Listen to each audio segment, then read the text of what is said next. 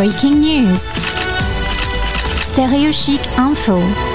Allez, partons au Canada, plus précisément à Québec. Retrouver Philippe Dubois, qui avait eu la gentillesse de répondre à quelques questions avant les élections fédérales qui se sont tenues hier.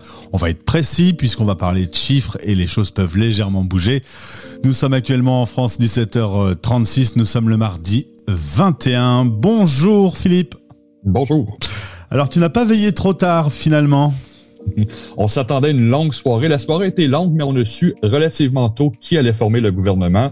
Au final, c'est Justin Trudeau qui regagne le pouvoir de façon minoritaire.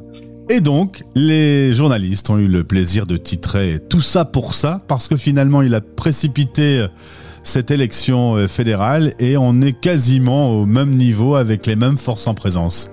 Et voilà, on se rappelle son pari, hein, il voulait aller chercher la majorité des sièges en déclenchant une élection anticipée.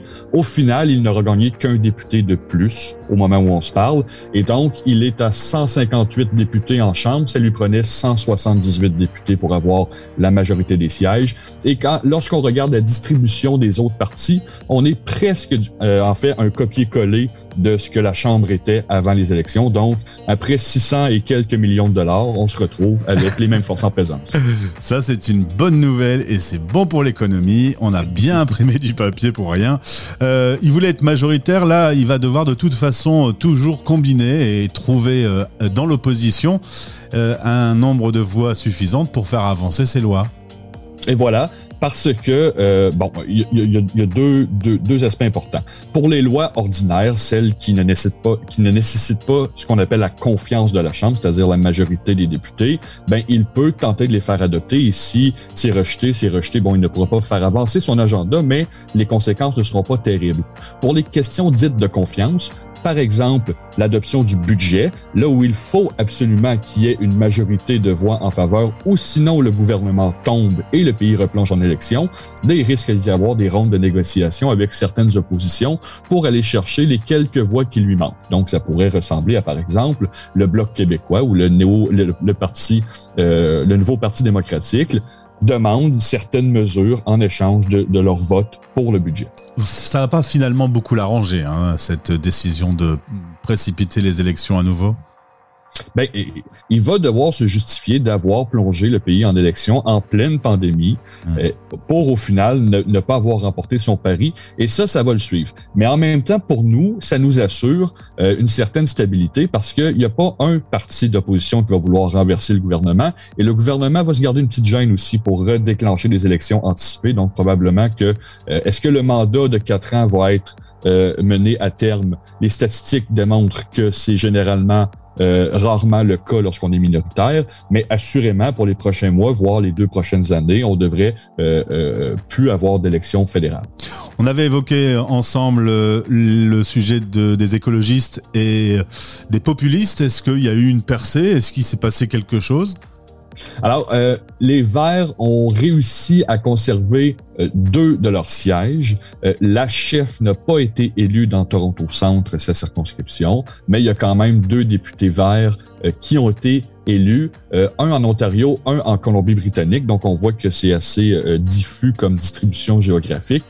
Euh, mais c'est une défaite, une défaite crève-cœur pour le Parti vert qui espérait faire des gains. C'est un parti qui gagnait ou qui semblait gagner en popularité euh, depuis, depuis les dernières élections.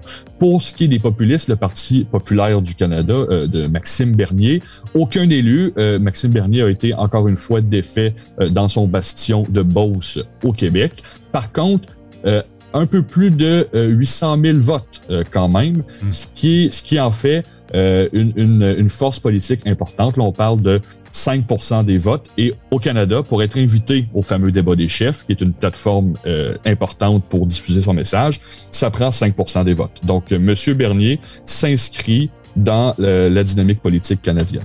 On rappelle que vous êtes dans un système parlementaire. Le premier ministre que nous, on connaît, le visage un peu de la politique canadienne, Justin Trudeau, reste donc premier ministre. Et le chef d'État, il faut le rappeler, ça reste la reine d'Angleterre, hein, puisqu'on est dans le Commonwealth. Et voilà, et voilà, nous sommes une monarchie parlementaire. La chef d'État, c'est euh, Élisabeth II, représentée aussi au, Canada par la gouverneure générale euh, qui agit comme, comme chef d'État. Mais bon, en pratique, c'est Justin Trudeau, c'est le chef de gouvernement qui contrôle l'agenda politique. Et l'intérêt pour un chef de gouvernement canadien, c'est d'avoir la majorité des sièges parce que lorsqu'on contrôle et l'exécutif et le législatif, ben euh, il n'y a pas grand-chose qui nous arrête finalement. En France, on a eu des longs, longs, longs débats pour le mariage homosexuel, par exemple. On a toujours le débat, on n'a toujours pas avancé sur euh, une loi pour la fin de vie.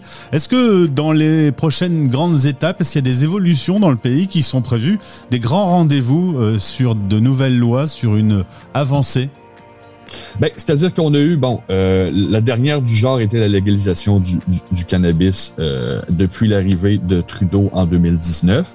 Euh, faut rappeler que le palier fédéral au Canada est pas le palier qui touche les gens au quotidien. Euh, c'est d'abord les, les, paliers provinciaux, les premiers ministres des provinces, particulièrement au Québec, qui contrôlent euh, ou du moins qui ont une incidence sur euh, la vie de, quotidienne. Donc au fédéral, on va attendre euh, de voir euh, ce que Justin Trudeau prévoit. Mais dans cette campagne-là, il n'y a pas eu d'enjeux, comme vous venez de nommer, qui ont été saillants, qui ont été très présents et qui semblaient susciter des débats. Au contraire, même le parti le plus à droite, le Parti conservateur, s'est recentré justement pour actualiser un peu ses positions face à certains enjeux sociétaux que l'on considère maintenant comme acquis.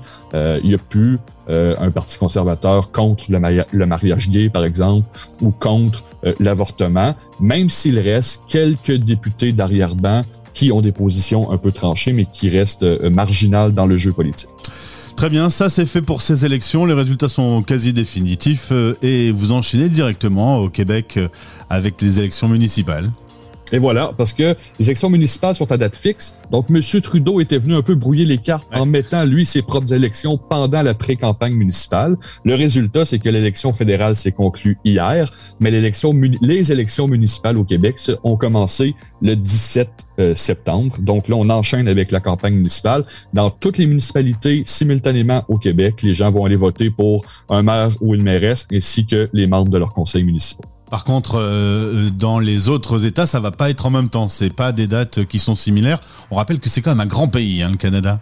C'est un grand pays, c'est un pays qui est décentralisé, puis les municipalités en sont un bon exemple. Les villes sont de compétences provinciales, c'est-à-dire que c'est euh, chacune des provinces qui gère son système municipal comme il l'entend. Et c'est pour ça qu'au Québec, toutes les élections municipales ont lieu simultanément, mais qu'en Ontario, en Colombie-Britannique, en Alberta, ben c'est d'autres systèmes avec d'autres dates.